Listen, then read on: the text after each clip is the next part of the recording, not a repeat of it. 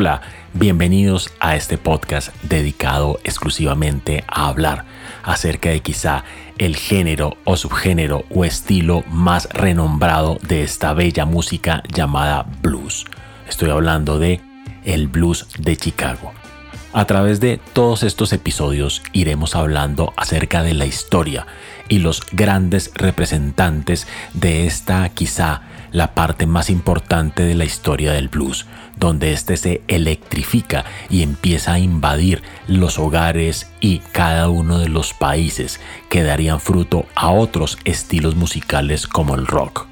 Estoy hablando de el blues de Chicago. En cada uno de nuestros episodios hablaremos entonces de una parte específica de este mundo llamado el blues de Chicago, que le dejó grandes representantes y quizá la parte más conmemorativa del género blues, la cual ha llegado gracias al blues de Chicago a nuestros hogares y si están escuchando este podcast es porque les gusta el blues. Y les gusta el blues quizá porque empezaron a descubrirlo gracias al blues de Chicago. Para empezar a hablar del blues de Chicago, hay que empezar a hablar por el origen del blues. El blues fue creado principalmente por los afroamericanos del sur, de los estados de Luisiana y Memphis, a finales del siglo XIX.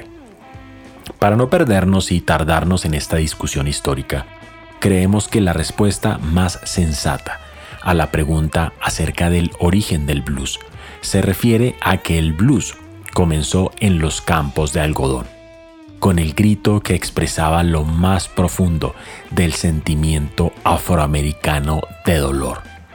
Todo esto en unos tristes y melancólicos cantos de trabajo en forma de pregunta y respuesta, para volver más llevaderas las largas y pesadas jornadas de trabajo, entre comillas, trabajo, porque todos sabemos que no era remunerado.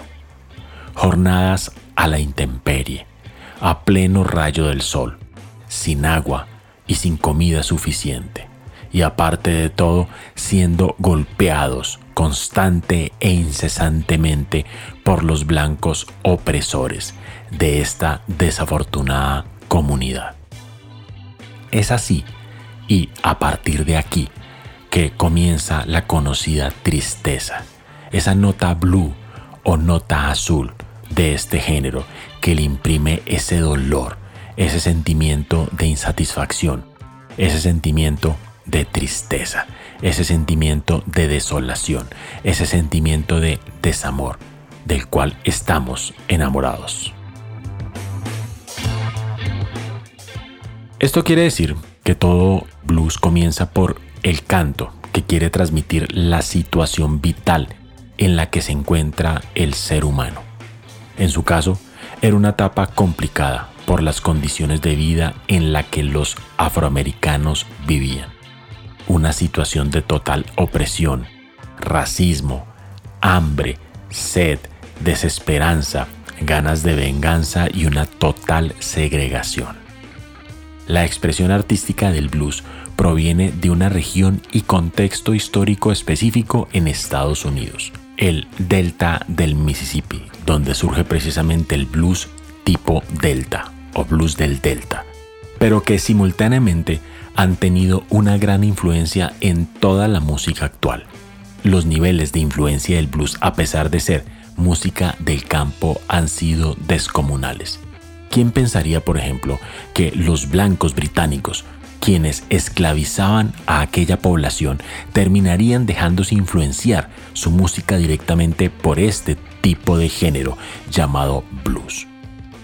Hablando de este primer tipo de blues, escucharemos esta pieza de la agrupación de blues de Blues Bullet Trio llamada Delta Blues, una pieza impregnada de ese dolor de esa desesperanza inicial de los cánticos que tradujeron toda esa oscuridad en música que hoy en día disfrutamos tanto. Delta Blues.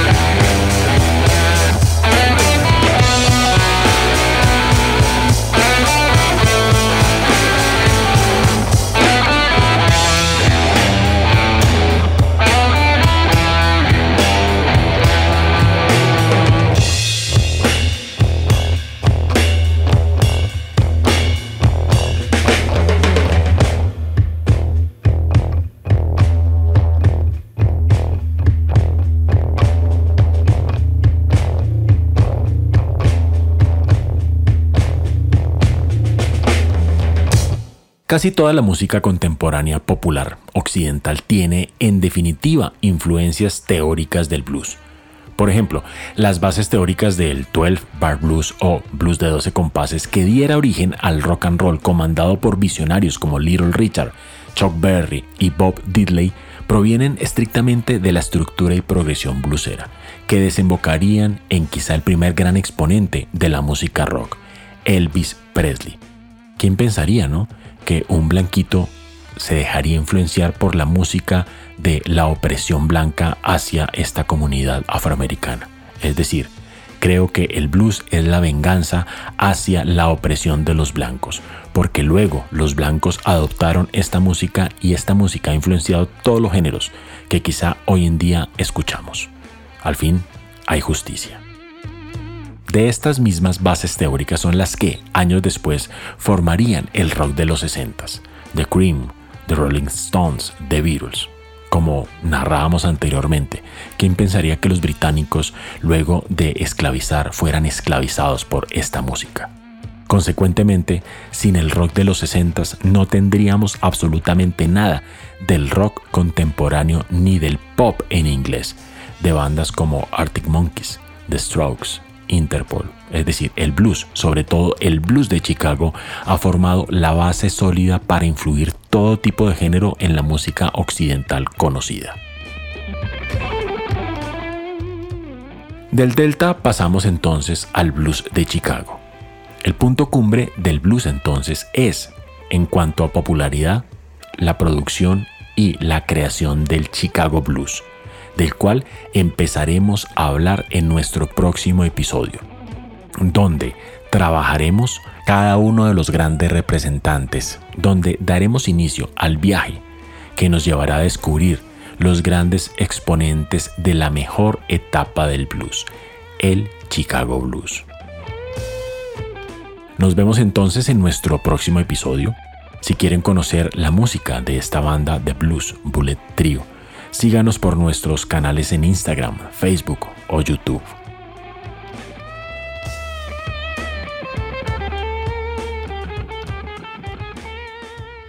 Y recuerda, el blues tristemente está muriendo y de ti depende preservar su gran legado. Apoya las bandas de blues, apoya a los artistas emergentes de blues. Comparte este podcast con tus amigos. Somos el blues de Chicago y ha llegado la venganza de la raza afroamericana con sus opresores.